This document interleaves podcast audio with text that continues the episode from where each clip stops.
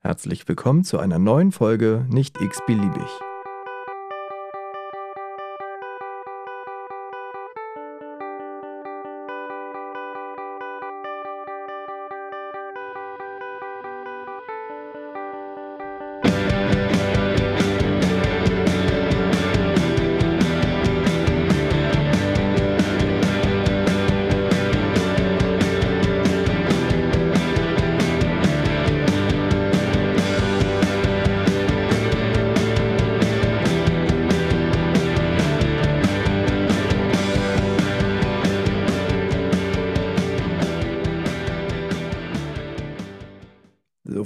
Heutige Folge habe ich mir wieder einen Gast in mein Kinderzimmer eingeladen. Äh, einen altbekannten Gast, den ich, glaube vor knapp einem Jahr schon mal äh, via Telefon zugeschaltet hatte. Und zwar habe ich die Mona heute wieder als Gast. Hallo Mona. Hallo. Mona, äh, ich habe, also wir haben ja letztes Jahr schon einmal gesprochen über, über die generalistische Ausbildung. Und da würde ich tatsächlich anknüpfen. Und zwar muss ich erstmal äh, herzlichen Glückwunsch sagen, weil du letzte Woche tatsächlich dein Examen bestanden hast. Ja, Ja, danke. äh, gerne. Und äh, ich wollte das Thema einfach nochmal aufgreifen, weil ich denke, dass auch einige Auszubildende hier vielleicht zuhören bei diesem kleinen Podcast und, und da vielleicht auch noch so Fragen, Probleme, äh, Ängste und, und äh, vielleicht auch, ja, Nöte haben, die sie vielleicht auch äh, oder die wir vielleicht hier auch ein bisschen abarbeiten können oder vielleicht auch nehmen können oder vielleicht auch manche Sachen vielleicht auch nicht aufklären können. Das werden wir ja vielleicht gleich mal sehen bei dem, bei dem Gespräch, was dabei rauskommt und in welche Richtung sich das entwickelt. Ähm, aber wie, wie fühlst du dich erstmal, dass du deine Ausbildung jetzt abgeschlossen hast? Wie fühlst du dich da? Es fühlt sich irgendwie total unwirklich an, so. Also es ist ja einfach ein unfassbar langer Prozess jetzt gewesen, auch mit den Prüfungen. Das waren ja über drei Monate, die jetzt ähm, die einzelnen Prüfungen irgendwie in Anspruch genommen haben. Und diese ganzen, ähm, ja, also ich glaube, wir hatten im Juli die ersten Prüfungen, das waren die schriftlichen, das waren drei Tage. Und diese ganzen Ergebnisse der Prüfung, ob man die jetzt bestanden hat und welche Note man bekommen hat, haben wir jetzt erst Ende September bei der letzten Prüfung nach der mündlichen Prüfung quasi erfahren. Und es war einfach, glaube ich, ein Stress, der sich so unfassbar lange aufgebaut hat. Und ich glaube, das braucht auch noch so ein bisschen, um das zu realisieren. So, okay, ich bin jetzt fertig mit der Ausbildung, die drei Jahre sind vorbei und ich habe es irgendwie tatsächlich geschafft. Ja.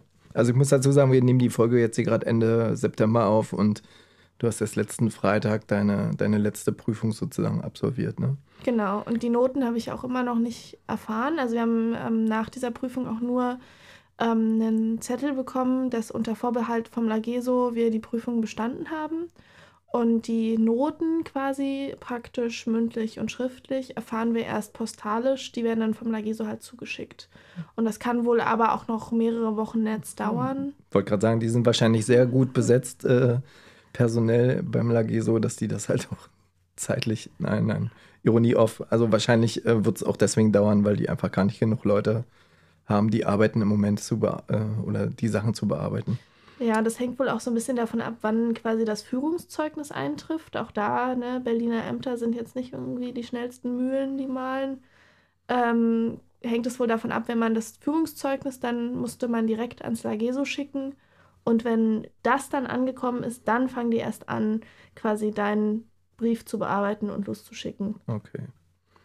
Aber ich will äh, eigentlich erstmal nochmal ganz kurz zurück auf die, auf die generelle Ausbildung. Also du bist ja, glaube ich, die zweite Generation, die eine generalistische oder generalisierte Ausbildung gemacht hat. Ähm, kannst du vielleicht für diejenigen, die das nicht wissen, was das bedeutet, nochmal ganz kurz erklären, was der oder was die Ausbildung überhaupt oder was dieser Begriff Generalistik überhaupt erstmal bedeutet? Mm, Also früher ähm, gab es drei verschiedene Ausbildungsberufe. Einmal den Beruf der Altenpflege, also der Altenpflegerin des Altenpflegers, der Gesundheits- und Kinderkrankenpflege und der Gesundheits- und Krankenpflege, die halt spezielle Bereiche abgedeckt haben. Ne? Also da wurde dann halt unterschieden, arbeite ich in einem Pflegeheim für Senioren, arbeite ich ähm, mit äh, Menschen in der stationären Akutpflege oder arbeite ich halt irgendwie mit Kindern in der stationären Akutpflege. Und danach waren auch diese Ausbildungen auf, aufgeschlüsselt. Und das waren halt drei Ausbildungen, die jeweils drei Jahre gedauert haben.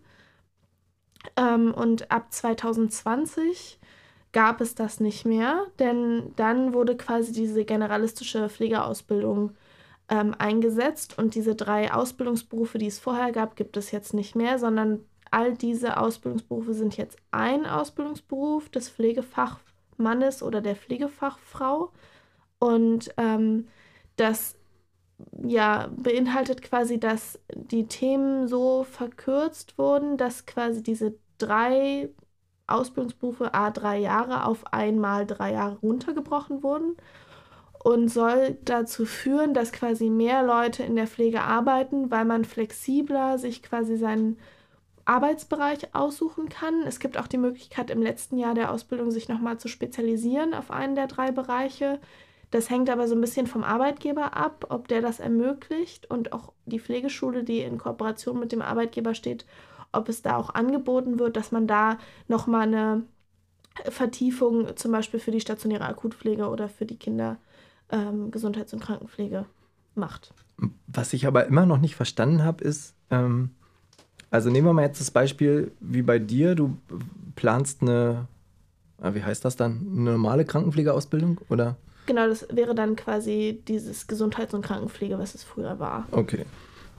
Du planst diese Ausbildung zu machen und äh, gehst in den ersten zwei Jahren auch diesen Weg und ähm, entscheidest dich im dritten ähm, Jahr, ähm, nee, die Erwachsenenpflege ist für mich nichts, ich möchte gerne in die Kinderpflege und dein Arbeitgeber, ähm, Entschuldigung, dein Arbeitgeber ähm, ermöglicht dir das auch zu machen, weil das Haus das vielleicht anbietet, auch eine Kinderpflege.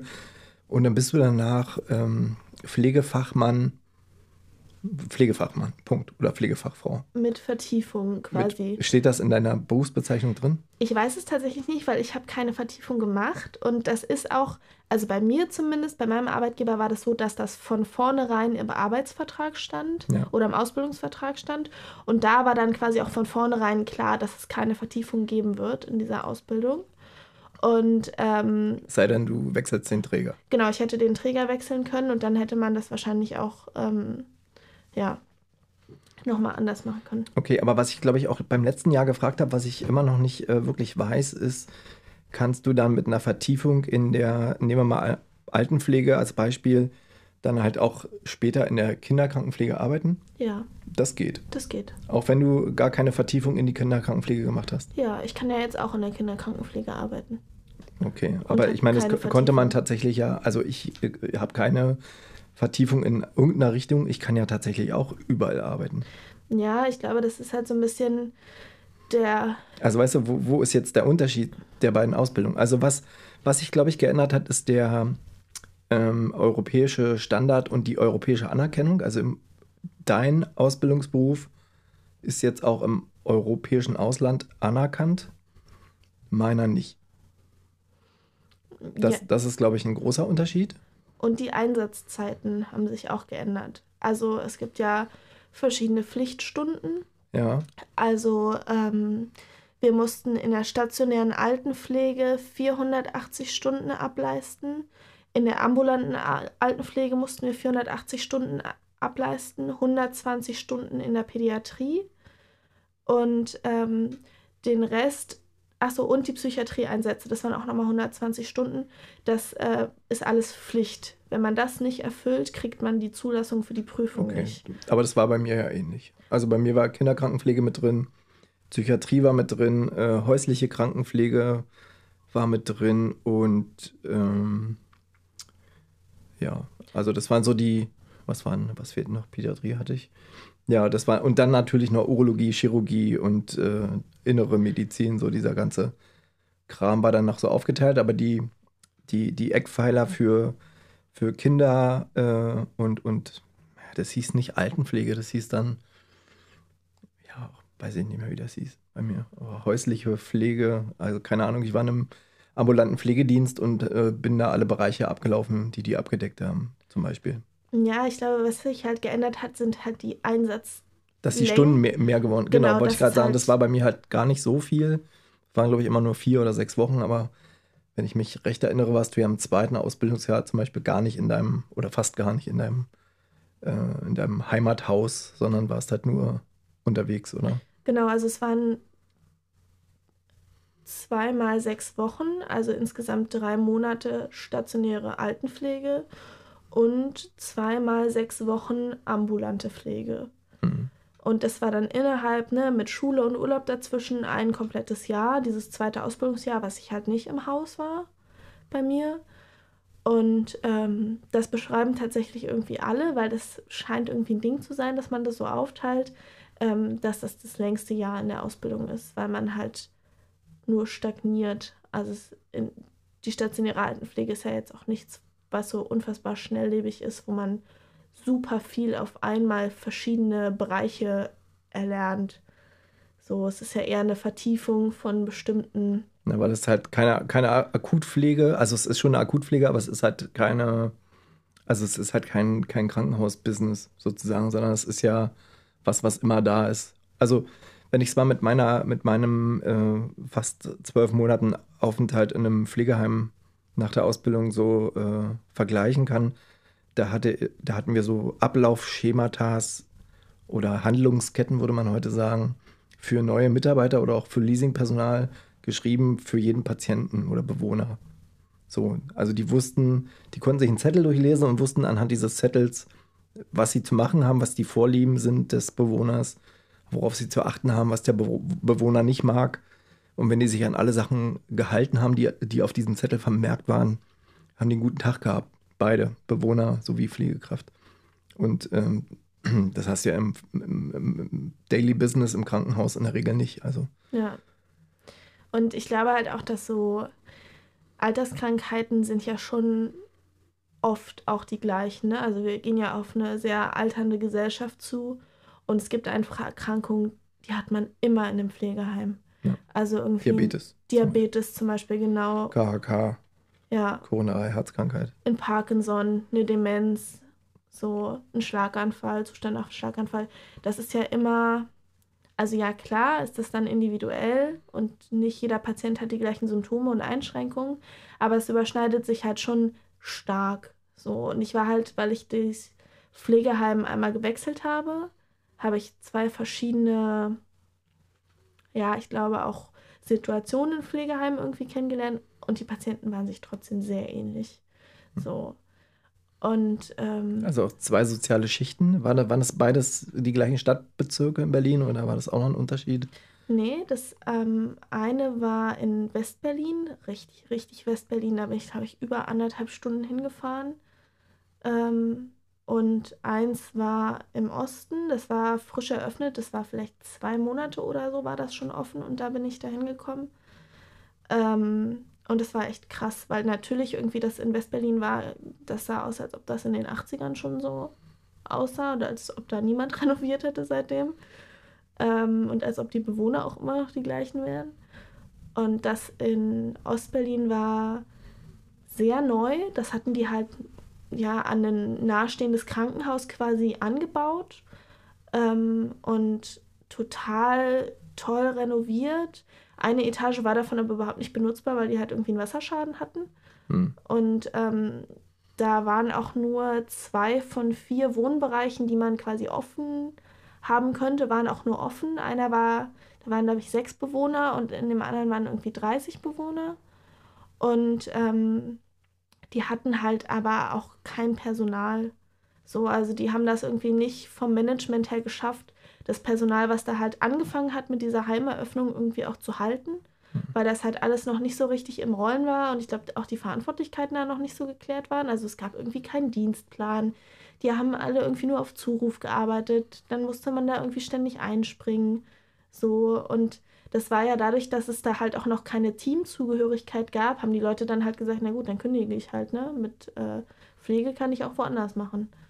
Ja, das ist ja tatsächlich mittlerweile leider, ja, leider so gang und gäbe, äh, dass, dass man dann halt, äh, wenn man so, ein, so einen Laden nicht im Griff hat oder nicht gut vorausgeplant hat, damit leben muss, dass das Personal halt abhaut. Und meistens ist es ja das, das gute Personal, was dann geht die sich das halt auch nicht gefallen lassen, also zu Recht auch nicht gefallen lassen. Ne? Wenn es halt eine überbrückbare Zeit äh, vielleicht Sachen einfach nicht funktionieren, ist das alles verständlich. Aber Ja, das ist leider traurig. Ähm, eigentlich wollte ich tatsächlich vorher noch auf die, auf die schulische Ausbildung, aber äh, schulische, ähm, ja, doch schulische Ausbildung kommen, aber wir können auch äh, gerne mal erst in dem zweiten Jahr bleiben, weil das ist ja noch das, was, ähm, was auch seit dem, seit unserem letzten Interview vor einem Jahr so passiert ist, ne? Und wie, wie war so deine, deine Erfahrung der, der Mitarbeiter? Also ich habe ja jetzt hier so ein paar Folgen gemacht. Internationale Pflegekräfte war jetzt irgendwie in den letzten Folgen gewesen.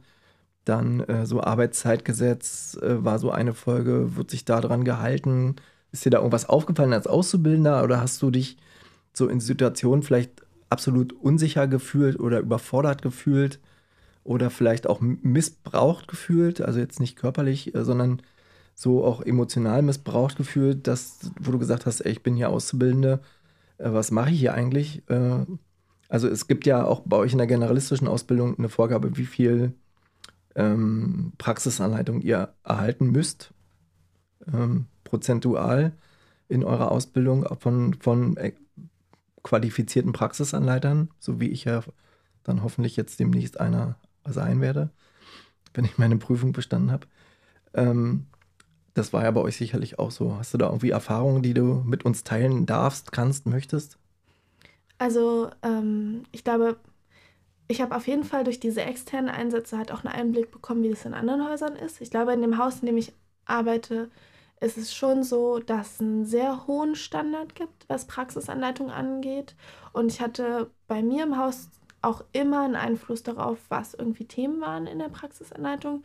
Das ist mir aufgefallen in diesen externen Einsätzen, dass es das selten gab. Also ähm, ich hatte in diesem einen Pflegeheim zum Beispiel gar keine Praxisanleitung, weil da das halt auch nicht, ähm, naja, die hatten halt kein digitales Dienstplansystem, wo die das eingetragen haben. Das wurde an mein Haus quasi auch nicht weitergeleitet und dadurch gab es keine Kontrollinstanz, die gesehen hat, okay, da stehen gar keine Praxisanleitungen drin. So, dann gab es auch Situationen in dem anderen Pflegeheim, wo ich dann auf einmal irgendwie Auszubildende angeleitet habe, wie man irgendwie eine Versorgung richtig durchführt. Und das war dann meine Praxisanleitung. Also so. du warst Praxisanleiter deiner eigenen Praxisanleitung. Ja, genau. Und es gab aber keinen Praxisanleiter, der das zum Beispiel kontrolliert hat. Ne? Also ich meine, so sich gegenseitig anzuleiten kann auch total das gute Instrument sein, um irgendwie eine Praxisanleitung zu gestalten. Aber wenn ich da halt einfach stehe und zeige so, hier, guck mal, das so führt man eine Körperpflege durch und niemand schaut mir über die Schulter und sagt, ja, okay, das ist gut so, wie du das machst, ja. dann ist er irgendwie auch so ein bisschen verfehlt. Ja, das stimmt.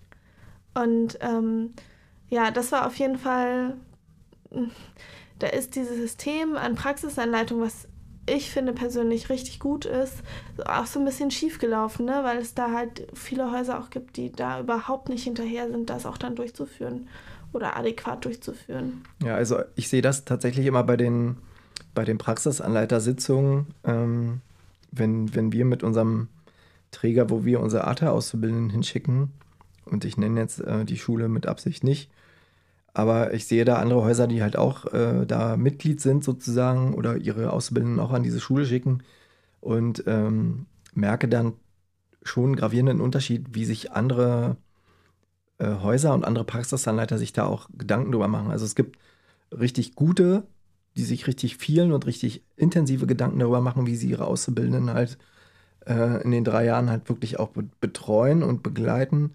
Und es gibt halt welche, die das irgendwie gar nicht machen und immer einfach nur hoffen, dass es dann einen anderen Bereich gibt, äh, die das vielleicht ein bisschen mehr, auch prozentual ein bisschen mehr machen können. Ja, das ist also für die Auszubildenden, glaube ich, total schade, aber ich glaube halt für unsere Auszubildenden, die wissen das vielleicht auch gar nicht. Ne? Also die sind vielleicht auch mit der, mit der Flut an Informationen, die wir ihnen geben, im Moment mit 10 Prozent und äh, 10 Prozent finde ich persönlich als Praxisanleiter schon recht viel. Also das, die 10 Prozent müssen, musst du erstmal rausarbeiten, um das auch, ähm, sagen wir mal, thematisch vorzubereiten für die Auszubildenden. Das ist halt wie ein, wie, ein, wie ein Lehrer, der sich auf seinen Unterricht vorbereitet. Also es gibt halt natürlich, wir sind jetzt irgendwie gerade noch in der, in der Planung, sind jetzt gerade im zweiten Ausbildungsjahr angekommen bei uns. Wir haben jetzt fürs dritte Ausbildungsjahr noch gar keine ähm, Praxisanleitung vorbereitet, aber fürs zweite Ausbildungsjahr und das, das steigt halt auch vom, äh, vom Input, ne, von der Qualität, von der, äh, von der Informationsdichte des Inputs Und äh, das ist extrem schwierig und manchmal oder oft äh, bedarf das wirklich mehrerer Stunden Vorbereitung. Also ich brauche halt, wir bekommen halt hin und wieder mal so Tage frei, um uns vorzubereiten für eine Praxisanleitung und die verschri zu verschriftlichen für die Auszubildenden. Und ich schaffe nie mehr als zwei Praxisanleitungen, also so 16 Stunden vorzubereiten. Schriftlich, ausarbeiten, Fragen stellen, Beobachtungsaufgaben. Ja, und das alles so in Schriftform bringen.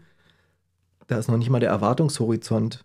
Äh, wenn ich den noch mit aufschreiben müsste, bräuchte ich wahrscheinlich noch mal einen Tag oder zwei. Nur, nur für 16 Stunden Praxisanleitung. Also das ist immens viel, was wir, was wir an Vorbereitung reinstecken müssen. Und die muss halt auch ein Betrieb erstmal äh, leisten können. Also da, da kann ich das natürlich verstehen. Also so ein völlig äh, unterbezahltes Pflegeheim, vielleicht noch in kommunaler Hand oder in kirchlicher Trägerschaft, die sowieso schon zu wenig Geld haben, zu wenig Personal haben, zu wenig Praxisanleiter haben und dann vielleicht auch von dem, von dem eigentlichen Träger, also von der Schule, vielleicht auch keine Unterstützung haben. Aber also bei uns kommt hoffentlich bald zentral über die Schule äh, ein, ein Tool oder ein Zugriff für die Praxisanleiter auf verschiedene Themen, wo die Schule halt schon wie so ein großes Sammelbecken an Informationen hat, an, an Themen für die Praxisanleitung und wir uns ein Thema raussuchen können und damit arbeiten können. Ne? So wäre so wär das wirklich ein, ein, ein angenehmes äh, Arbeiten, weil A, alle Schüler vielleicht auch dieser Klasse, die in unterschiedlichen Unternehmen arbeiten, den gleichen Input haben und, äh, und die Mitarbeiter vor Ort nur noch die, äh, in Anführungsstrichen, Arbeit haben, die Praxisanleitung durchzuführen, aber nicht mehr das Ganze vorbereiten müssen in stundenlanger Kleinarbeit. Also es muss jetzt ein, ein Abiturlehrer halt auch nicht immer machen. Ne? Natürlich kommen mal neue Neuerungen dazu, aber ähm, ein, zwei Jahre haben die wahrscheinlich dann auch, wo sie Sachen nicht vorbereiten müssen, weil sie die vom letzten Jahr noch nehmen können zum Beispiel. So ist es ja bei uns dann irgendwie auch. Ne? Und aber trotzdem gibt es ja immer wieder Sachen, die sich halt auch ändern während der Zeit. Also es ist schon auch nicht, äh, nicht wenig Arbeit und wenig Zeit, die man sich da anbinden muss. Aber trotzdem, also wenn, den, wenn die Regierung möchte oder wer auch immer das entschieden hat, dass die Ausbildung jetzt so stattfinden muss, was ich per se gut finde, dass die Ausbildung so stattfindet. Und wenn ich von dir höre, wie, wie du ja, wie du ausgebildet wurdest mit guten Praxisanleitungen, also auch in deinem Haus guten Praxisanleitungen, ähm, ist das, glaube ich, ein Benefit im, im Gegensatz zu meiner Ausbildung. Also ich hatte, ja, Praxisanleitung äh, könnte man also einige Sachen auch nennen, die ich in der Ausbildung erfahren habe, aber das sind vielleicht äh, wenige Prozente. Also ich kann mich da nicht wirklich viel erinnern. Ich hatte, glaube ich, eine, damals hießen die noch Mentorin, eine Mentorin auf einer internistischen Intensivstation, die hat im Nachtdienst wirklich äh, volle Pulle mit uns Unterricht gemacht. Das war wirklich krass. Das war so meine ersten Nächte auf einer Intensivstation, alles total reizüberflutet. Und wir mussten da Sachen auswendig lernen und für den nächsten Tag auch was vorbereiten. Und ich dachte, oh Gott. Also, ähm, wie war denn der, der Spagat zwischen, zwischen Schule oder schulischer Ausbildung und, und dem praktischen? Also, gibt es da große Defizite oder äh, war das irgendwie so ein bisschen angepasst oder hat sich die die Praxis da halt an der Schule orientiert, auch was dann den Wissensstand anging. Kannst du da so Einblicke bringen jetzt nach den drei Jahren? Mm, also tatsächlich hatte ich das Gefühl, es gibt so gar keine Kommunikation zwischen Schule und Praxis und jeder kocht halt irgendwie so sein eigenes Süppchen. Und auch oft ist es so, dass die Lehrkräfte unterschiedliche Ansprüche haben an ihren eigenen Unterricht. Also auch nicht jede Lehrkraft, die wir hatten, kam aus der Pflege. Es gab auch PhysiotherapeutInnen und so oder Medizinstudenten oder ja, Leute, die Medizin studiert haben und die dann nochmal einen Bachelor of Nursing draufgesetzt haben. Das ist ja das Kriterium, dass man halt mindestens den Bachelor of Nursing hat, um äh, unterrichten zu können an der Pflegeschule. Und die haben quasi ein, eine Tabelle mit einem ähm, ja, es ist nicht wirklich ein Erwartungshorizont, aber es ist ein Plan mit Schlagworten, was vorkommen muss im Unterricht. Hm, also so ein Curriculum. Genau, das, ja, dieser Curriculumplan ist quasi so aufgebaut. Und dann gibt es ähm, das, äh, weiß ich nicht, die Elva-Curriculum, das waren vor allem so die psychiatrischen Themen. Und dann hatten die Lehrkräfte aber nicht äh, hier aufgeschrieben, das muss drin sein, irgendwie eine Definition und verschiedene Krankheitsbilder, Symptomatiken, Therapieplan, so nicht, sondern eher so, weiß ich nicht, ich glaube, die CE 11.6 war äh, Schizophrenie und dann steht in diesem Plan halt irgendwie Schizophrenie und die Lehrkraft kann sich dann selber aussuchen, welche Inhalte werden jetzt betont äh, in dieser curricularen Einheit irgendwie durchgenommen. Und ähm, das ist halt schon schwierig, weil wir hatten Lehrkräfte, die unfassbar guten Unterricht gemacht haben. Die haben in diesen sechs Stunden, die die hatten, haben die alles voller Informationen gepackt und du hattest danach wirklich das Gefühl, okay, ich stehe jetzt irgendwie im Thema, ich weiß jetzt, worum es geht und ich kann jetzt zum Beispiel, wenn mich jetzt ein Patient fragt, wie geht es denn jetzt weiter nach der Diagnose, auch einen ungefähren Ausblick geben, was passieren könnte. Das kommt noch. Ja. So. Und dann gibt es halt, ähm, dann gab's, hatten wir eine CE, wo es um rheumatoide Arthritis ging, wo ähm, die Lehrkraft, die wir hatten, eine junge Physiotherapeutin war, die nie in der Pflege gearbeitet hat, die dann auf einmal verschiedene Medikamente unterrichten musste und die auch gesagt hat, es tut mir total leid, ich habe davon wirklich keine Ahnung, ich muss mir das jetzt hier auch alles irgendwie anlesen und äh, ich gebe jetzt hier irgendwie mein Bestes. Wenn ihr noch Fragen habt, dann sagt das gerne, dann recherchiere ich das nach, aber ich, das ist hier nicht mein Thema. So. Und das ist dann natürlich halt total schwierig, weil die Leute auf den Stationen in der Praxis, zumindest bei mir im Haus, die waren alle topfit. So, das waren richtige Fachidioten, die wussten ganz genau, was in ihrem Fachbereich abgeht, was alles so möglich ist und was vielleicht auch wichtig ist für einen Auszubildenden, für eine Auszubildende, um da irgendwie durchzusteigen und das Gefühl zu haben, okay, ich habe jetzt über diese verschiedenen Krankheitsbilder ähm, einen Überblick und ich weiß jetzt, worum es hier geht. So. Und das hat mir schon oft gefehlt, weil auch, ne, ich komme aus einem Haus, wo es spezielle Fachbereiche gibt, die ähm, besonders sind irgendwie in der Umgebung, die nicht jedes Krankenhaus hat. Mhm. Und ähm, davon hatten die Lehrkräfte halt keine Ahnung und konnten damit überhaupt nichts anfangen. Wenn man da auch zum Beispiel Fragen aus der Praxis irgendwie eingebracht hat, haben die gesagt, was ist eine Wackpumpe? Keine Ahnung. Weiß ich nicht. So. Aber das, äh, also, na, hm. Das, äh, ne, da fällt mir gerade nichts so ein. Wirklich so, so eine Antwort kam? Ja. Okay. Oder, also wir hatten auch zum Beispiel Thema Lunge und dann war das halt auch echt, ne, dann gab es auch Leute, die halt schon irgendwie so ein bisschen Erfahrung im Intensivbereich hatten und irgendwie auch Fragen gestellt haben, so was ist denn jetzt der Unterschied zwischen der CPAP-Beatmung und der BiPAP-Beatmung und was muss man da irgendwie beachten? Und der Lehrer hat gesagt, nee, das also wenn du mal auf einer Intensivstation arbeitest, dann machst du noch mal eine extra Fortbildung vorher. Also ja, hat er ja irgendwie tatsächlich recht. Also vorher machst du da glaube ich keine extra Fortbildung, das, den Zahn kann ich dir schon mal ziehen, aber ähm, das war jetzt zum Beispiel in unserer Ausbildung vor 20 Jahren äh, auch kein Thema. Also ich glaube, wir hatten gerade was das Thema Intensivstation oder auch das Thema Beatmung anging. Also nicht, dass ich mich irgendwie erinnere oder dass mich das irgendwie auch begleitet hätte während der Ausbildung und auch, dass mich das interessiert hätte während der Ausbildung, wie die da beatmet sind. Also ich wusste, die sind beatmet, aber in welcher Form und wann die da wann wo dazwischen atmen dürfen, können, sollen, müssen, welcher Beatmungsdruck wenig, welcher viel, welcher gesundheitsschädlich, und welcher noch gesundheitsschädlicher ist, das war mir äh, tatsächlich erst nach mehreren Jahren im Intensivbereich wirklich bewusst. Und vertieft wurde das halt dann erst in der Fachweiterbildung für Anästhesie und Intensivmedizin. Also das äh, würde ich jetzt mal so ausklammern. Das ist, das muss, glaube ich, auch nicht Teil einer, einer äh, normalen generalistischen Pflegeausbildung sein. Kann ich mir nicht, kann ich mir nicht vorstellen. Also bei dem geringen Anteil, den ihr an, an äh, Theoriestunden sowieso schon habt. Ich glaube, es ist halt so ein bisschen die, so das Bild, was viele ältere Kollegen auch haben von Intensivstationen, ist ja ein sehr elitäres Bild. Ne? Also da kann man nur arbeiten, wenn man wirklich topfit ist, wenn man richtig im Thema steht, wenn man jahrelange Berufserfahrung hat und wenn man mit dem Stress irgendwie klarkommt. Und ich glaube, das wandelt sich halt gerade. Ne? Also viele frisch examinierte Pflegekräfte, auch aufgrund des Pflegemangels, gehen halt auch auf die Intensivstation. Und dann sollte ich zumindest so fit sein, dass ich Fragen beantworten kann.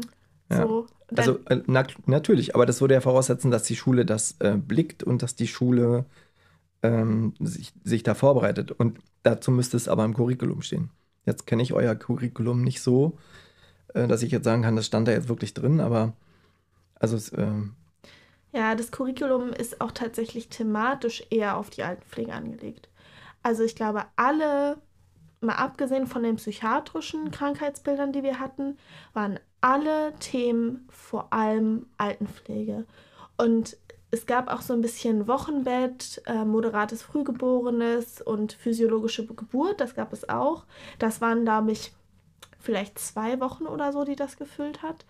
Und der Rest war Parkinson, Schlaganfall, KHK, äh, PAVK, Ulcus Curis, ähm, so eine Sachen, die halt auch eher irgendwie aber, im Alter auftreten. Ja, sicher. Und natürlich ist ja auch der, der demografische Wandel so, dass das uns vielleicht in der Zukunft auch noch mehr begleitet. Aber auch da wieder retrospektiv in meiner Ausbildung geschaut, war das auch ein großes Thema. Ne? Also unsere, unsere Ausbildung, also meine Ausbildung war halt noch anders aufgebaut. Ne? Wir hatten halt Krankheitslehre, hieß es damals, und dann wurde eine Krankheit vorgestellt in Gänze. Entstehung, Diagnose, Therapie. So, da war alles mit drin. Da war halt, da war, weiß ich, die Blutentnahme mit drin, da waren die Medikamente für dieses äh, Krankheitsbild mit drin und da war die Therapie und die Erwartung und was auch, keine Ahnung, wie, wie das jetzt so ist. Und das ist ja bei euch tatsächlich irgendwie ein bisschen anders aufgebaut gewesen oder komplett anders aufgebaut in der Ausbildung. Ne? Ihr habt ja so Krankheitslehre, ihr habt vielleicht Pharmakologie als, als also das ist jedenfalls bei unseren Auszubildenden so, dass die dann halt ein Pharmakologie-Modul haben, wo die einmal alles lernen, was, was Medikamente angeht. So, und müssen dann verknüpfen. Also das halt ganz viel, dass man voraussetzt, der Auszubildende kann jetzt viel verknüpfen. Der kann jetzt A mit B verknüpfen, weil er in dem, in dem einen Modul innere Medizin halt irgendwie die KHK hatte, äh, muss er halt äh, Pharmakologie weiß ich, äh, Herzglykoside mit der KHK irgendwie zusammenkriegen. Ohne dass es im gleichen Modul und es kann vielleicht sogar im schlimmsten Fall anderthalb Jahre auseinander liegen. Ja, ich glaube, was bei uns halt so ein bisschen das Problem ist, dass ähm, auch da liegt es im Ermessen der Lehrkraft. Also wir hatten, glaube ich, zweimal zwei verschiedene Pharmakologen da und es bezog sich nur auf psychiatrische Medikamente, die sie vorgestellt haben. Mhm. Es waren zweimal die Antidepressiva und ähm, mehr gab es quasi nicht.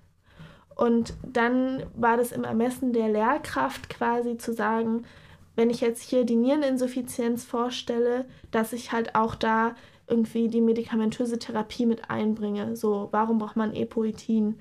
Warum muss man jetzt hier mit einer hypertensiven Therapie irgendwie medikamentös beginnen?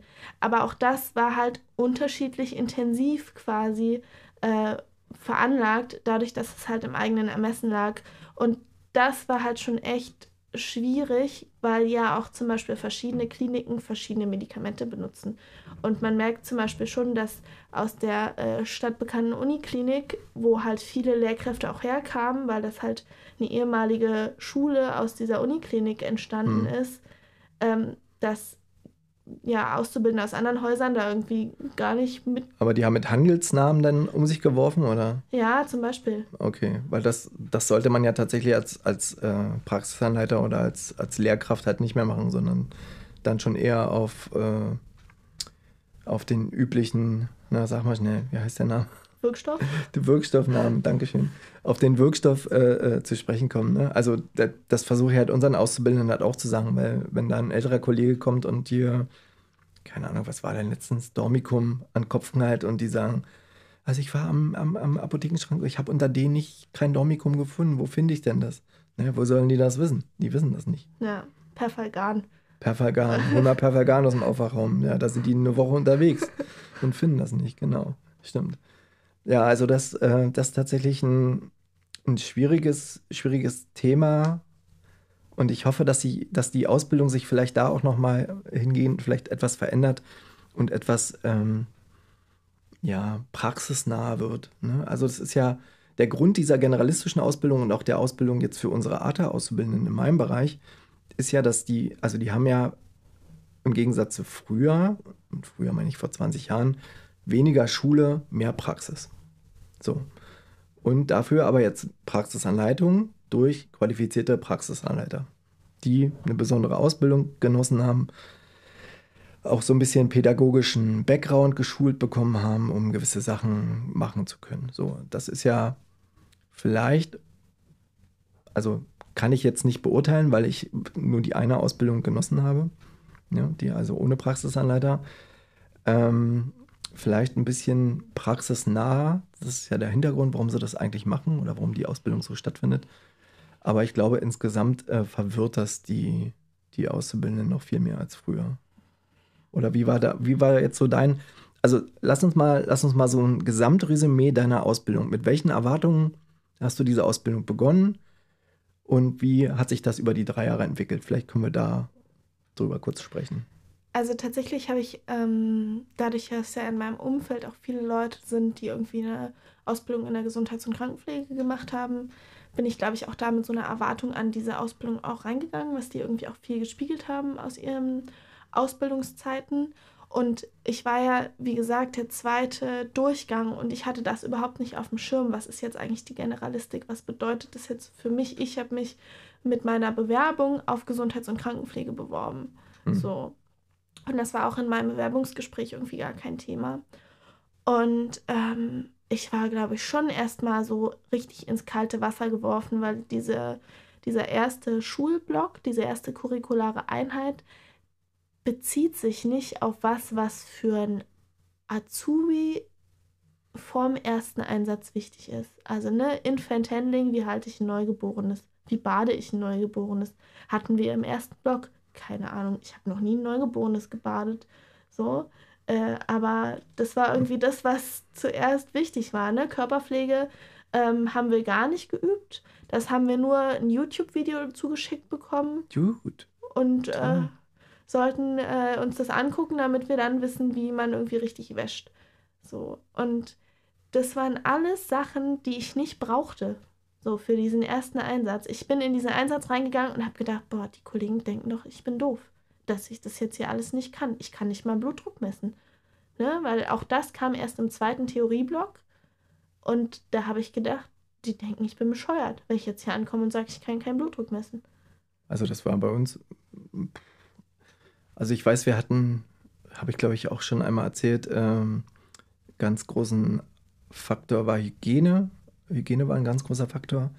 Und die damalige Pflegedirektorin von dem städtischen Klinikum, bei dem ich gelernt habe, äh, hat auch einige als Mörder äh, betitelt, die halt an, an in der ersten Klausur, also die, Halbjahr, die Halbjahreszeugnisse bestanden aus einer Zensur in jedem Fach. Und äh, ich weiß, in Hygiene sind zwei, drei irgendwie, ja, die waren nicht so ganz so gut. Fünf oder sechs äh, hatten die halt abgeschlossen, weil nicht gelernt oder keine Ahnung. Die mussten dann zum Gespräch, zum Halbjahresgespräch in die Pflegedirektion und wurden halt direkt angeschrien, dass sie alles potenzielle Mörder wären und hier äh, Menschen umbringen würden, äh, weil sie in Hygiene halt irgendwie versagt haben und durchgefallen wären. Die konnten aber die äh, Prüfung nochmal wiederholen und sind dann noch weiter in der Klasse geblieben. Aber so war das bei uns. Also wir haben halt wirklich die Basissachen für den ersten Einsatz mitbekommen. Vitalzeichen, was ist hoch, was ist niedrig, wie messe ich Vitalzeichen und Basishygiene. Das war großes Thema. Warum gibt es Händedesinfektion? Ich meine, ich bin halt aus dem Bau damals hingekommen, hatte überhaupt keine Ahnung, was mich da erwartet. Hatte auch eigentlich keine Vorstellung, was mich erwartet. Hatte auch keinen Anspruch, was mich da erwartet. Ich bin einfach da hingegangen und habe gedacht, okay, lass diese drei Jahre bitte schnell vergehen. Aber ich äh, bin ja auch mit einem anderen Anspruch rangegangen als du wahrscheinlich. Ne? Also du hattest ja, wenn du sagst, deine äh, äh Angehörige oder Verwandte von dir sind äh, auch in der Pflege tätig oder in pflegeähnlichen Tätigkeiten unterwegs, hast du ja schon eine gewisse Vorstellung. Ich hatte ja irgendwie gar keine Vorstellung. Also ich, ich wollte halt nicht mehr draußen arbeiten äh, im Winter und wollte halt nicht jeden Winter arbeitslos sein, wenn, wenn ich nicht draußen arbeiten musste. Äh, das war so meine Beweggründe, warum ich überhaupt äh, in die Pflege gegangen bin und ähm, habe aber die Ausbildung genossen, war allerdings aber auch ich glaube, in Summe drei oder vier Jahre älter als du, als ich die Ausbildung begonnen habe. Muss man auch mal dazu sagen, oder? Wie alt warst du mit Beginn der Ausbildung? 19? Ja. 19, na, ich war schon 25, also sechs Jahre älter. Ähm, aber so jetzt nach den drei Jahren, wenn du zurückschaust, ähm, war, das, war das eine gute Entscheidung, diese Ausbildung zu machen? Oh, jetzt. Also ich habe gerade drüber nachgedacht, ob ich lieber irgendwie die, die alte Ausbildung gemacht hätte. So, weil es für mich auch irgendwie sinniger ist mit so Modulsystemen. Aber ich kann das ja jetzt gar nicht einschätzen, weil ich habe es ja nicht gemacht. So, ich habe nur die Generalistik gemacht und ich kann sagen, dass. Nee, aber ich meine, ich meine nicht, nicht die, die Art der Ausbildung, sondern generell die Ausbildung. Also in diese Richtung zu gehen. Also es gab ja sicherlich viele Gründe, warum du überhaupt eine Ausbildung in der Pflege machen wolltest. Das hattest du ja auch bei der letzten Folge mal so angesagt. Äh, und ich weiß aber gar nicht, ob wir damals schon drüber gesprochen haben, ob du das äh, jemals bereut hast, diese Ausbildung zu machen. Und ähm, würdest du die Ausbildung denn nochmal machen? Ähm, also ich glaube, Oh, ich habe ich habe schon zwischendurch bereut und auch gedacht so, oh, ich breche das ab, ich mache das nicht weiter. Also vor allem so in diesen Pflegeheimen, wo ich keinen Dienstplan hatte, wo ich nur Überstunden gemacht habe, die auch kein Zeiterfassungssystem hatten. Die hatten dann auch so ganz krude Zeiten. Also man musste um 7.13 Uhr da sein und um 15.26 Uhr oder so war der Dienst dann zu Ende. Hm. Und natürlich hat es nie gepasst. Und die Auszubildenden wurden nie pünktlich irgendwie entlassen. Und dann habe ich immer gedacht, boah, das, ich breche das ab, ich kann nicht mehr. Und jetzt bin ich echt froh, dass ich es durchgezogen habe. Aber ich glaube, ich würde es nicht nochmal machen, weil es war echt unfassbar anstrengend. So, es ist halt super viel Eigeninitiative gefordert. Du musst halt irgendwie fit sein. Du musst sagen, hey, ich will das sehen, ich will dahin gehen, ich will dahin gehen, ich will das ausprobieren, ich will das machen. Und man wird auch immer irgendwie ins kalte Wasser geschmissen. So. Und ich glaube, wenn man, wenn man damit mit so einem Stress nicht umgehen kann, dann kann man das nicht schaffen über diese drei Jahre. So. Okay. Also äh, auch da kann ich wieder von meiner Erfahrung aus meiner Ausbildung erzählen, ähm, dass genau das war das, was mich gekickt hat in der Ausbildung, dass ich halt viel, äh, viel gesehen habe. Natürlich, wenn ich es wollte. Also ich habe halt auch viel gedrängt und habe gesagt, boah, krass, was, ihr habt hier eine Endoskopie mit dran, äh, ist nicht in meinem Plan, kann ich einfach mal einen Tag in die Endoskopie gehen. Was, ihr habt einen Herzkatheter mit dran, kann ich mal einen Tag in den Herzkatheter gehen. Das waren so nicht Teile meiner Ausbildung, aber ich wollte es halt einfach mal sehen, weil ich, ich kannte das nicht. Ich fand das spannend äh, und habe das immer so, so mitgenommen und ich hatte halt, glaube ich, also es war halt eine andere Zeit, es war ein anderes Haus. Ähm, das war auch ein großer Maximalversorger, aber auf mehrere Campis verteilt im Norden von Berlin und das war, ähm, also die Klinik war gerade im Umbruch, weil halt äh, übernommen von einem, von einem großen Investor und keiner wusste, wo es so richtig hingeht. Also es war eine relativ lockere Atmosphäre, auch mit den Mitarbeitern und das war halt Anfang der Nullerjahre und dadurch, das war halt noch eine ganz andere Zeit. Die DRGs fingen gerade erst an äh, zu wirken. Vorher gab es halt noch so normale äh, Bettenbelegungspläne, wo halt auch mal Patienten einfach mal eine Woche im Krankenhaus lagen, die einfach schon längst hätten nach Hause gemusst. Das war damals auch gang und gäbe. Ähm, also nur mal als Beispiel kann mich an Situationen erinnern, wo wir im Patientenzimmer in einer palliativen Situation mit dem Patienten geraucht haben am Fenster. da haben wir Auszubildenden den genommen, haben den in den Rollstuhl gesetzt und sein letzter Wunsch war halt mit dem zu rauchen. Und haben das Fenster aufgemacht und haben in der Urologie mit dem geraucht. Ne? Der war halt von oben bis unten durchmetastasiert, ein älterer Herr. Und so eine Situation äh, möchte ich halt nicht missen. Also das waren halt Sachen, die ich, die ich total genossen habe, also auch menschlich, empathisch genossen habe, in dieser Ausbildung ähm, miterlebt zu haben. Also es gab natürlich auch Situationen, die ich furchtbar schlimm fand. Ähm, zum Beispiel, dass wir nachts losgegangen sind, Leute gewaschen haben. Die haben wir, also das waren also so Apallika, wo die Kollegin gesagt ja, die kriegen sowieso nichts mit, die fangen jetzt an zu waschen. Der Frühdienst, da sind zwei Leute krank, wir waschen jetzt hier schon mal die halbe Station. So, ähm, sowas ist hoffentlich heute ein absolutes No-Go. Du, oh, du schüttelst den Kopf. Habe ich auch ganz viel erlebt. Also vor allem so auf Stationen, die nicht viel mit Delirprophylaxe zu tun hatten. Also hier auf so einer internistischen Station mit so internistischen Patienten, die wirklich, wo klar ist, okay, da, das geht irgendwie nicht mehr nach Hause. So, die wurden auch vorgewaschen. Da wurden teilweise bis zu sechs Leute irgendwie vorgewaschen vom Nachtdienst. Oh Gott. So. Schade.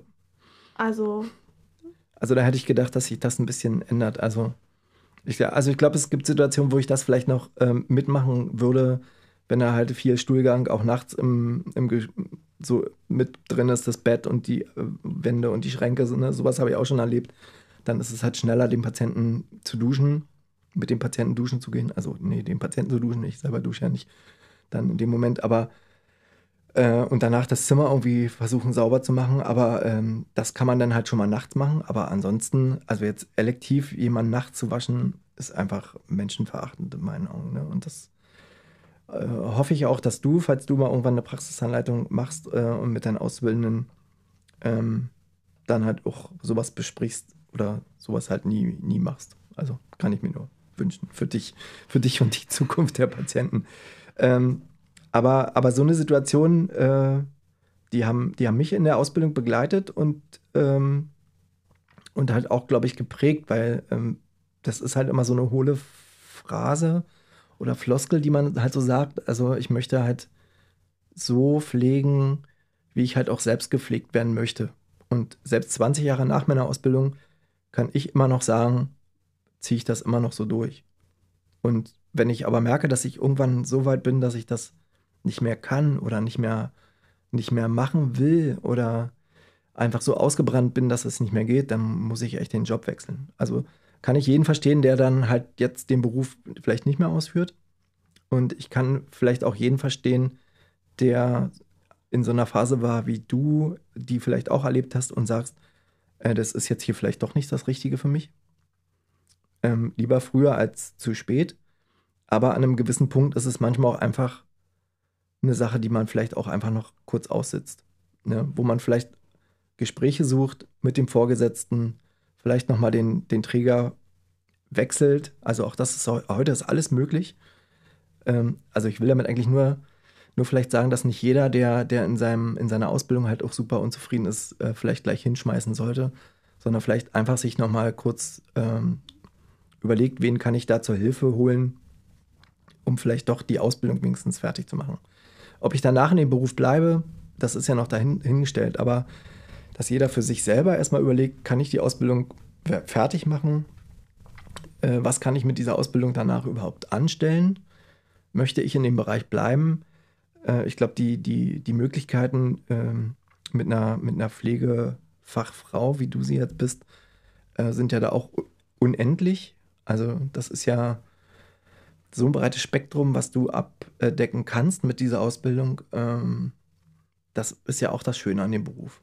Also, dass man sich nicht so festlegt. Ne? Also eine, eine Einzelhandelskauffrau im Schuhbusiness ähm, könnte vielleicht noch irgendwie dann bei Edeka an der Kasse arbeiten oder so. Oder in einem anderen Einzelhandel. Aber ähm, wir könnten ja tatsächlich alles machen. Also wir könnten ja wirklich, wir könnten uns spezialisieren in verschiedene Richtungen.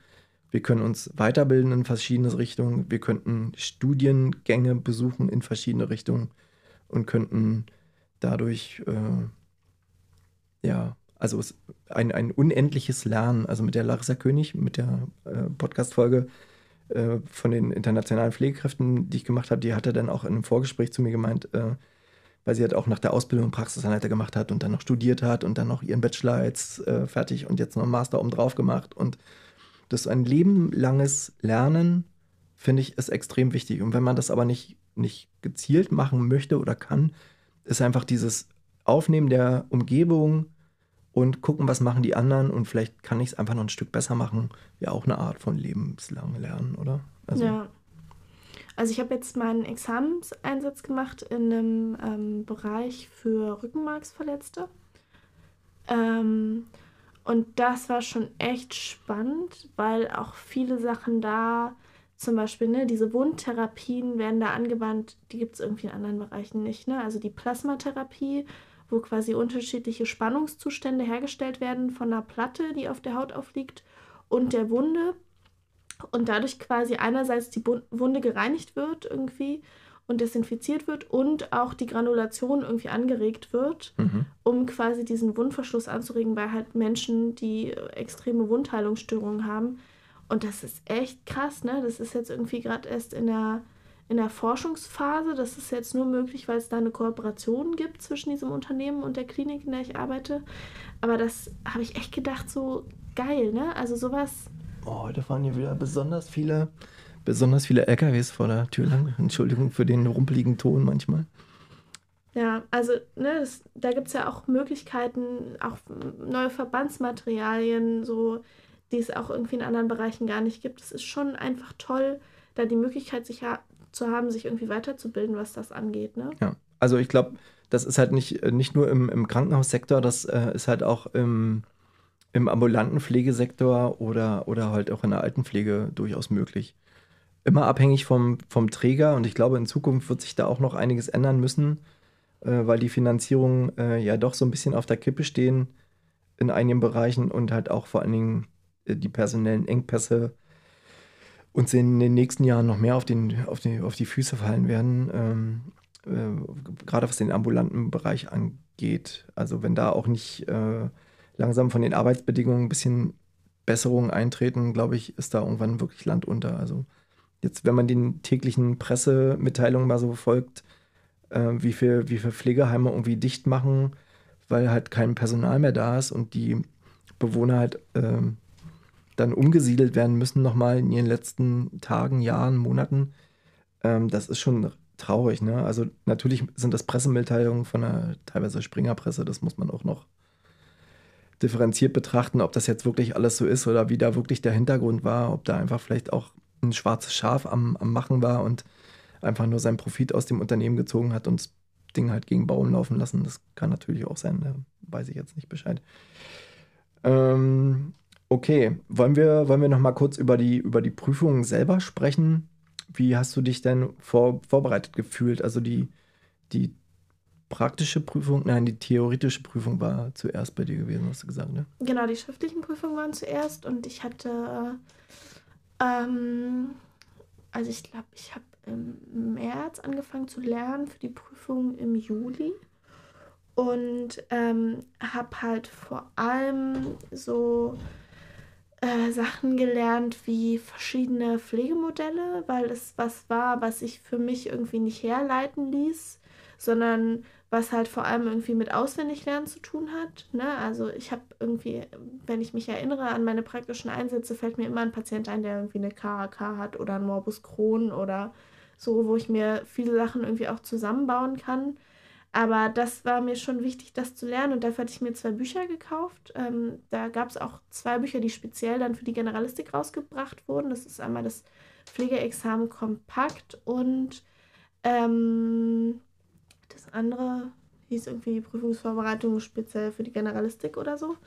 Und das war echt krass, weil die Prüfungen oder es gibt Prüfungskommissionen, die bestehen aus verschiedenen Schulen und verschiedenen Trägern und die entwerfen dann jede Schule irgendwie mehrere Prüfungen und dann wird daraus ausgewählt, welche Prüfung dann für diesen also Teil. Also so, so ein Fragenpool und daraus Nee, Oder? Die, nee, die Lehrkräfte gestalten schon einzelne Prüfungen. Das sind dann irgendwie, weiß ich nicht, zehn Seiten und du kannst irgendwie 100 Punkte erreichen.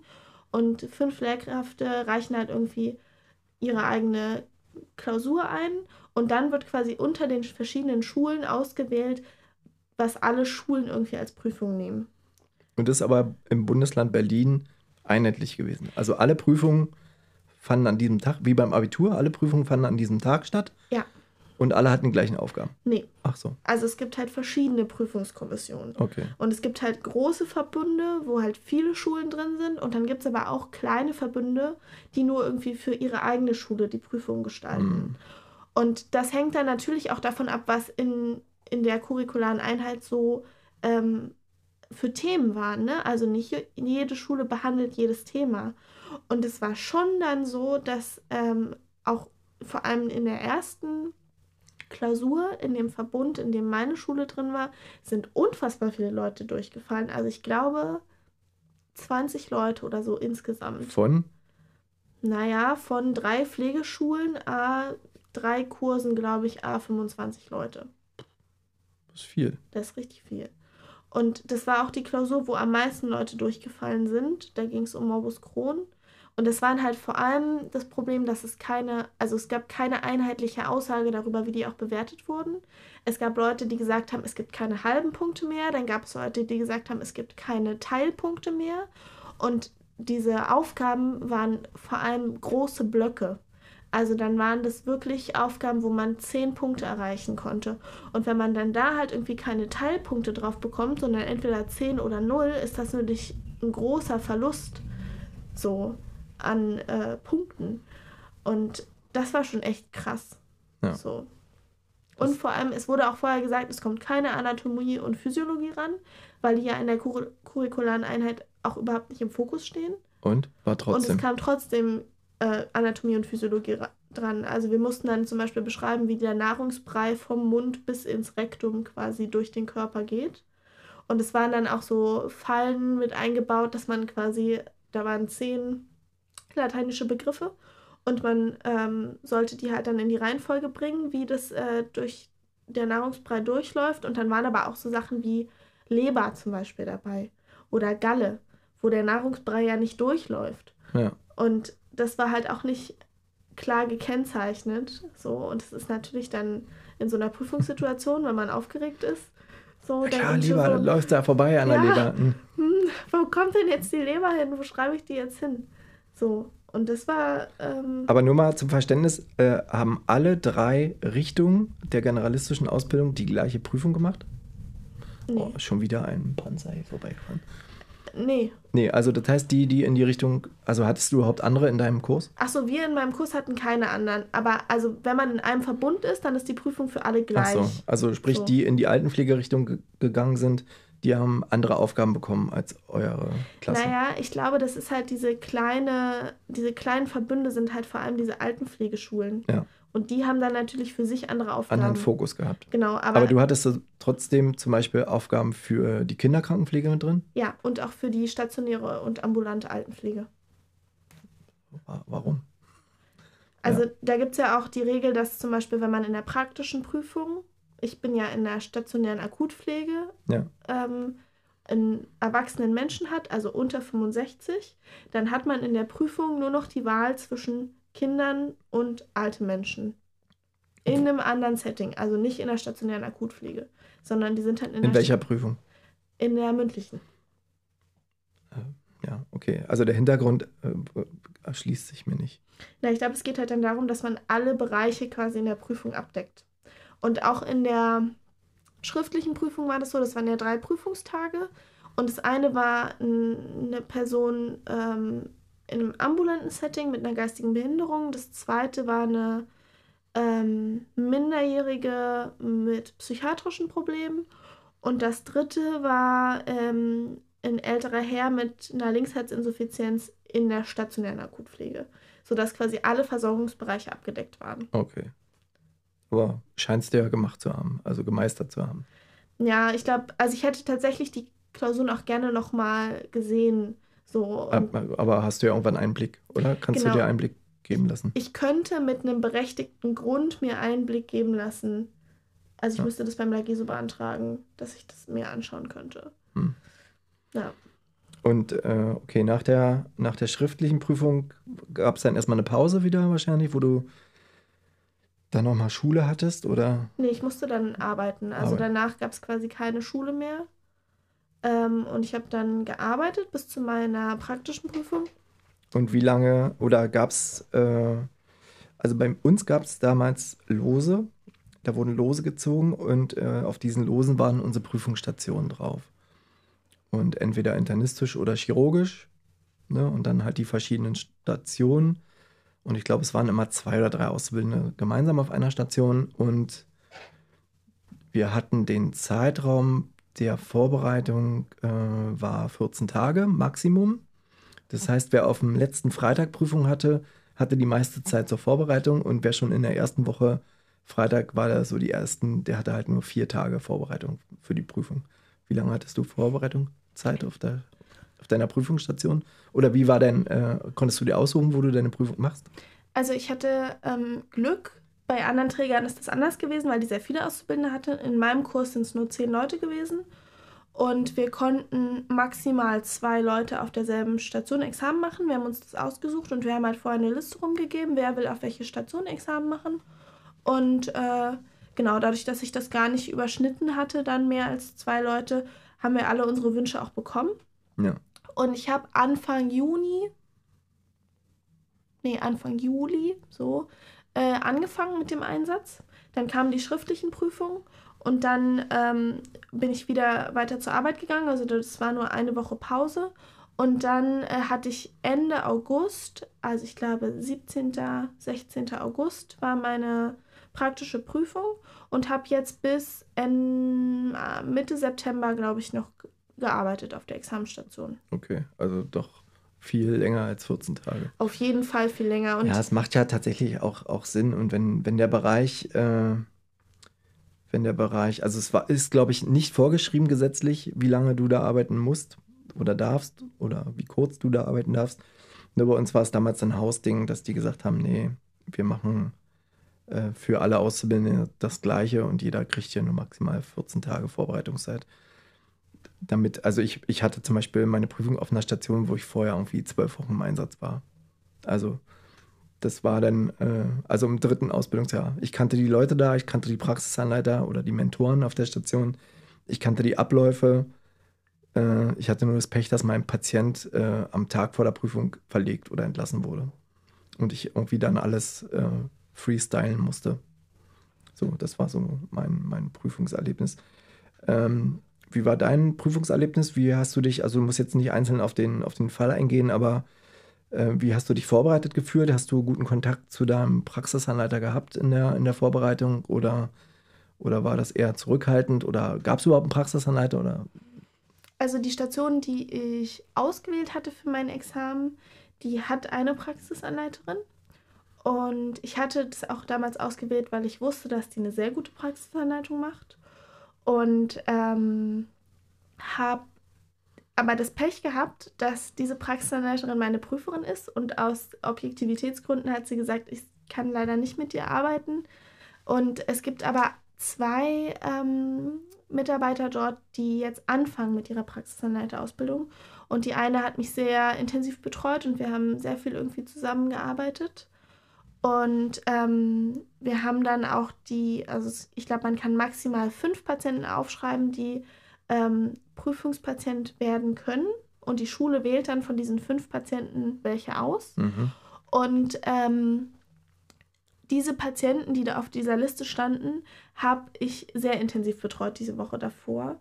Und ich hatte dann einen Patienten, der ähm, vier riesige Dekubiti hat und ähm, wo ich einen sehr allumfassenden Verbandswechsel machen musste, also mit sterilem Tisch und Lagerungswechsel zwischendurch und sterilem Handschuhwechsel und so.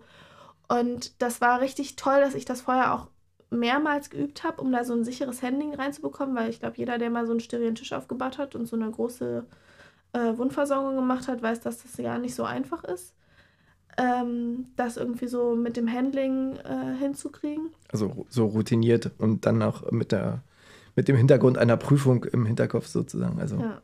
da, wo nochmal extra Zittern dazu kommt. Genau, und deswegen, ähm, ja, war das ganz gut. Es war auf jeden Fall unfassbar wenig Zeit dafür. Es war echt knapp. Ich glaube, ich habe auch 20 Minuten überzogen, weil ich hatte ja noch einen Zweitpatient. Der hatte auch nochmal eine Wundversorgung. Und ähm, ich musste bei beiden auch die Körperpflege durchführen. Ähm, ja, aber. Äh, Was heißt Zeit? Also, wie viel Zeit hast du da gehabt pro Patient? Weißt du das noch? Also, drei Stunden hat man insgesamt Zeit. Für die ganze Prüfung. Für die ganze Prüfung. Und man muss ja vorher die. Also, man macht vorher die Patientenvorstellung und ne, macht die Pflegeanamnese. Dann stellt man so ein bisschen den Zeitablauf vor. Dann stellt man die Medikamente.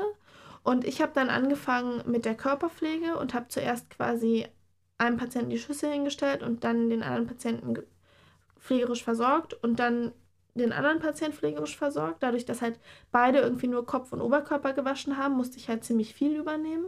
Dann musste bei beiden ein Lagerungswechsel erfolgen. Dann habe ich ähm, das Frühstück reingebracht und dann habe ich angefangen mit der Wundversorgung. Und das war ähm, auf jeden Fall ein straffes Programm.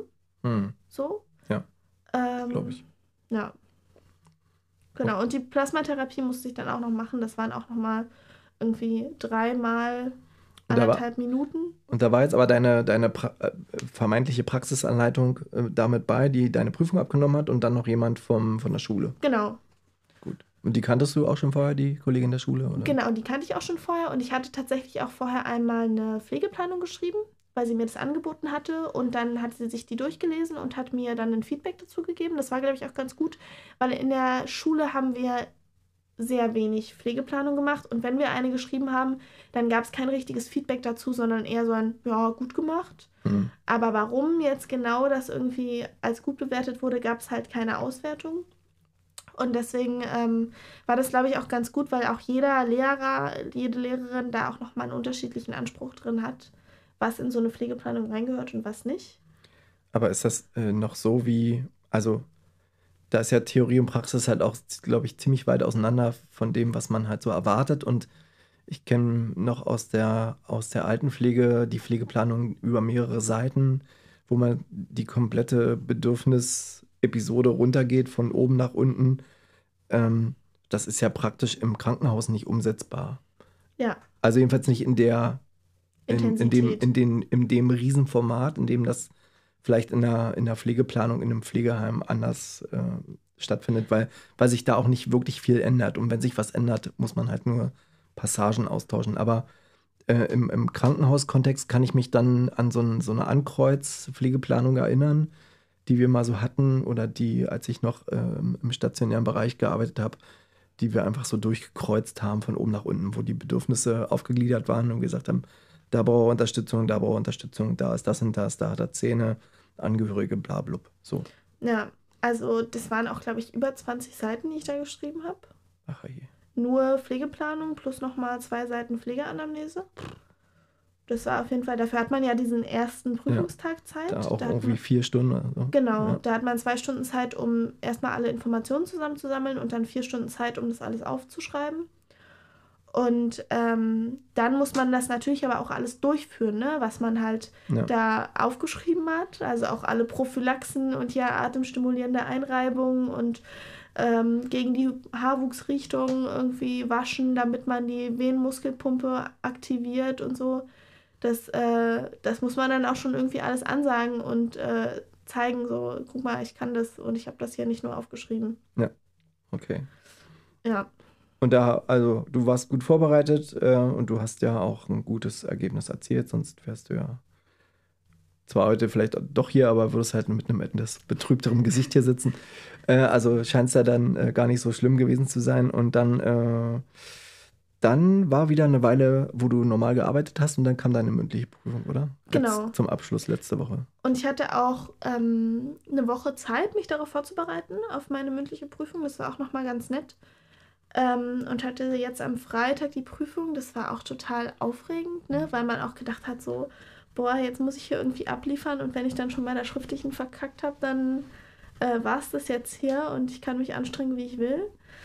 Ähm, und dann wurde man in diesen Vorbereitungsraum gerufen. Wir waren immer zu zweit, weil es zwei Prüferteams gab.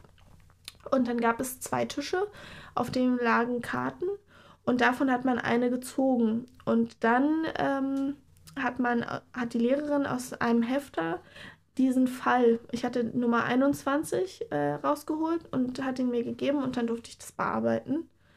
Und es war eine Fallsituation, also so ein langer Fließtext. In meinem Fall war es eine Auszubildende in der ambulanten Pflege, die ähm, das erste Mal alleine ihre Tour gefahren ist, weil die ähm, Kollegin krank ist und direkt die erste Patientin war halt eine Parkinson-Patientin, die ihre Medikamente nicht richtig eingenommen hat, weil sie durch den Tremor alle auf den Boden gefallen sind hm. und halt irgendwie total äh, die Bradykinese hatte und total äh, ja, Probleme hatte, weil sie halt auch psychisch damit gar nicht klarkam, dass sie jetzt irgendwie im Bett gewaschen werden musste und die Auszubildende halt aber auch total im Stress war, weil sie natürlich die anderen Patienten auch noch versorgen musste und aber auch wusste, dass wenn sie jetzt hier irgendwie Zeitdruck macht, dass es dann halt auch zur kompletten Akinese kommen kann und da in so einer ethischen Krise steckte.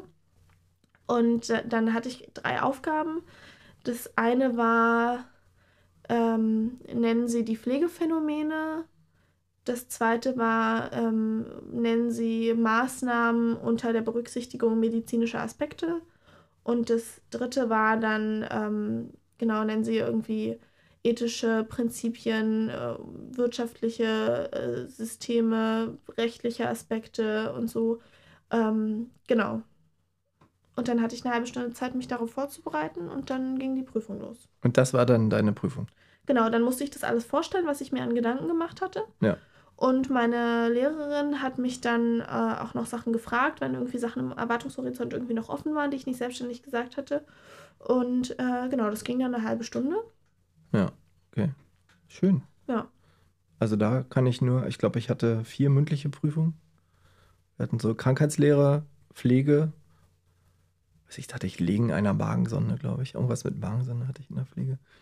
Krankheitslehre weiß ich nicht mehr. Und ähm, dann hatten wir Arbeitsschutz oder sowas. Also da hatten wir so Arbeitssicherheit, da hatte ich irgendwie so ähm, Arbeitsunfall oder irgendwas. Und das, also die, die, die anderen beiden, also wir hatten Psychologie noch und, und diese Arbeitslehre, da mussten wir aber einen Vortrag vorbereiten sozusagen. Also entweder PowerPoint, PowerPoint war damals gerade so im Kommen. Und ich hatte aber so, äh, bei dem einen hatte ich irgendwie einen Flipchart vorbereitet und bei dem anderen irgendwie mit, mit Moderationskärtchen halt irgendwas gebaut da an der Tafel. Ich mir extra noch Magnete gekauft vorher, so zehn Magnete, so stark haftende, die immer noch hier am Kühlschrank hängen.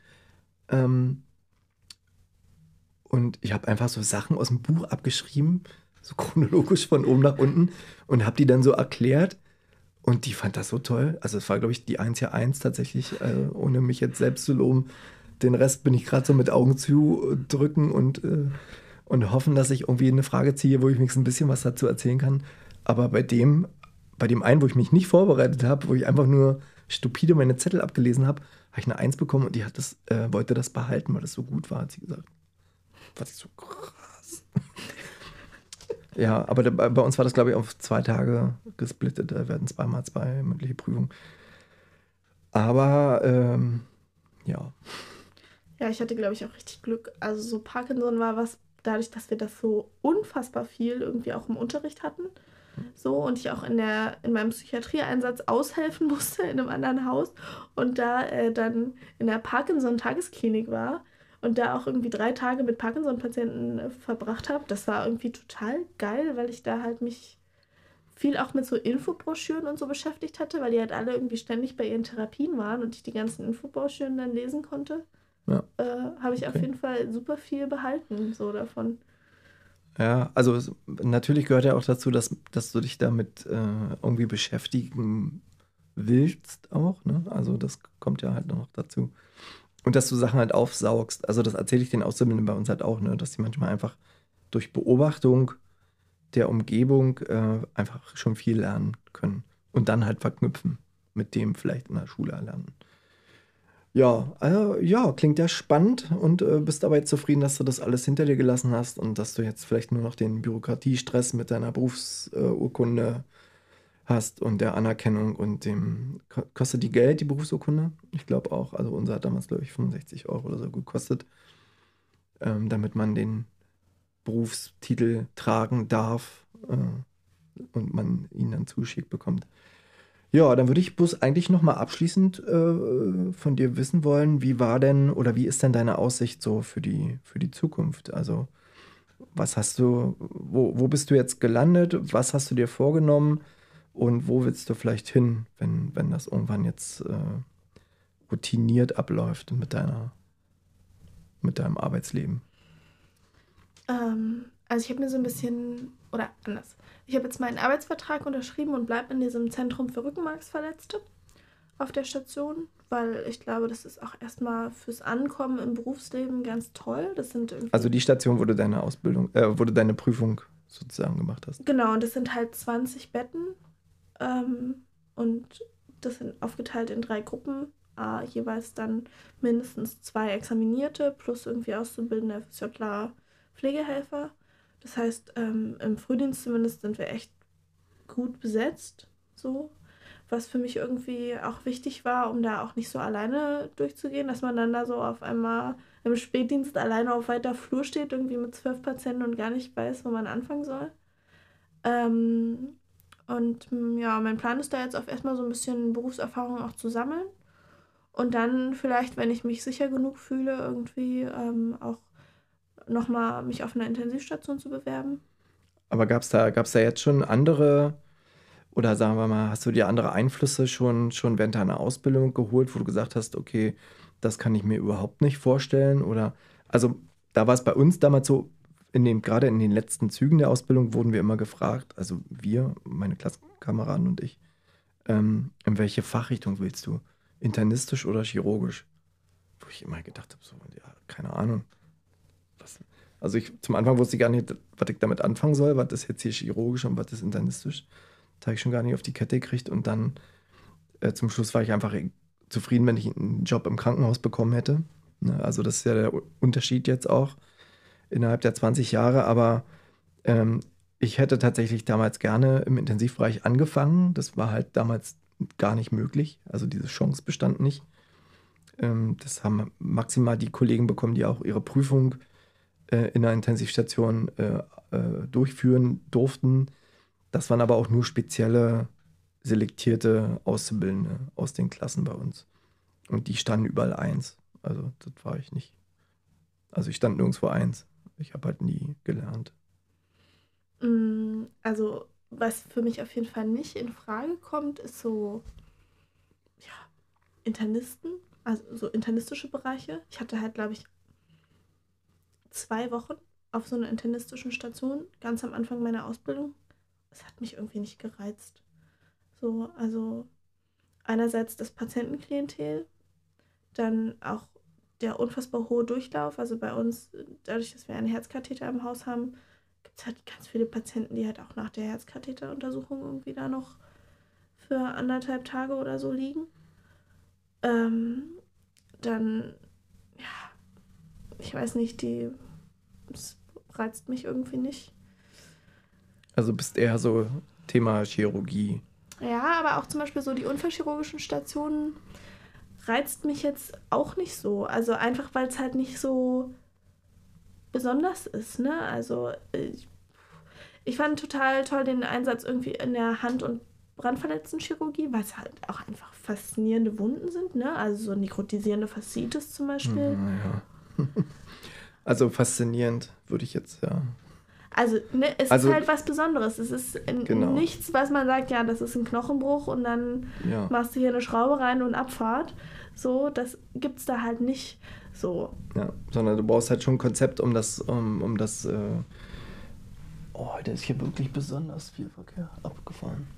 Ähm, um, um das äh, Wund, Wundmilieu da zu bearbeiten, das stimmt schon. Also, ja, also wenn man sich das aussuchen kann, und das äh, scheint ja in der heutigen Zeit zu sein, so zu sein, dass man sich äh, die Beruf, Berufsrichtung oder die Fachrichtung aussuchen kann, äh, es ist ja auch wichtig, dass, dass du dir da äh, oder dass du eine Nische gefunden hast, äh, wo du reinpasst. Das finde ich doch gut.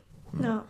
Also bei mir hat es halt noch mehrere Bögen. Ich bin halt auch äh, Pflegeheim, dann eher internistische Geriatrie, ähm, dann irgendwann auch Verbrennungsmedizin und dann interdisziplinäre Intensivmedizin und dann jetzt halt äh, Funktionsbereich. Ja, also da ist halt schon, da sind schon 15 Jahre viel, viele Parallelen.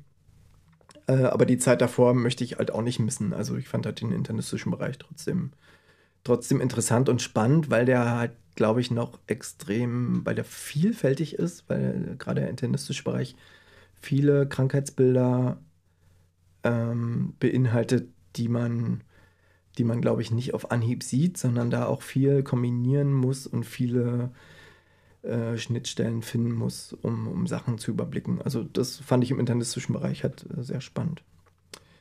Ja, schön, Mona, dass du jetzt auch in den Kreis der Pflegenden übergegangen bist. Ähm, hoffentlich erfolgreich, hoffentlich hältst du lange durch. Äh, ich, ich würde mir wünschen, dass äh, die, die Auszubildenden, die diese Folge hören, dass sie das Positive daraus ziehen, auch aus dieser Ausbildung, dass sie vielleicht an dem, an, an dem Punkt, wenn sie an dem Punkt irgendwann mal sein sollten, zu überlegen, ob die Ausbildung noch Sinn macht für sie, den Schritt gehen und sagen, ich äh, ziehe das jetzt noch durch bis zum Ende. Und würde mir halt auch für jeden einzelnen Auszubildenden wünschen, dass er auch seine Nische äh, findet dann in der, in der weiteren beruflichen Perspektive. Und äh, ja, bedanke mich für das Gespräch heute. Ja, gerne. Willst du noch äh, abschließend irgendwas sagen oder haben wir alles gut? Ja, ich glaube, ähm, abschließend, es hat sich auf jeden Fall gelohnt, dann nicht aufzuhören, sondern es durchzuziehen. Ja. So. Schön. Alles klar. Dann wünsche ich dir viel Spaß in deinem Beruf. Vielleicht äh, hören wir uns irgendwann nochmal wieder wenn du gefestigt bist und äh, dich eingearbeitet hast und äh, dann vielleicht aus deinem doch sehr speziellen äh, Krankenhausbereich auch berichten kannst, was da vielleicht anders ist als in anderen Abteilungen. Ne? Alles klar, Mona. Bis dann. Bis dann. Tschüss. Tschüss. So, jetzt ist diese Folge mit, mit 2 Stunden 19 tatsächlich wieder ziemlich lang geworden. Ähm, aber ich fand das Gespräch äh, so interessant, dass ich das auch inhaltlich gar nicht äh, groß einschränken wollte. Ähm, deswegen wird jetzt das hinten raus hier ein bisschen äh, abgekürzt. Also wer Anregungen, Vorschläge hat, äh, kann gerne per Mail schreiben. Wer Lust hat, mich zu unterstützen, kann das bei Patreon äh, gerne machen. Die Links sind jeweils ähm, unten in den Show Notes zu finden. Und ähm, ja, ich hoffe, wir hören uns in 14 Tagen. Äh, falls euch der Podcast gefallen hat, äh, schreibt gerne bitte auch äh, bei Spotify äh, was dazu rein. Nehmt an der Umfrage teil. Macht alles, dass das ein bisschen Traffic bekommt, das Ganze, um vielleicht ein bisschen mehr Reichweite zu generieren. Und äh, ganz gerne auch fünf Sterne geben, wenn euch der Podcast gefallen hat. Ansonsten hoffe ich, dass wir uns in 14 Tagen wiedersehen und äh, bleibt schön gesund. Bis bald. Ciao.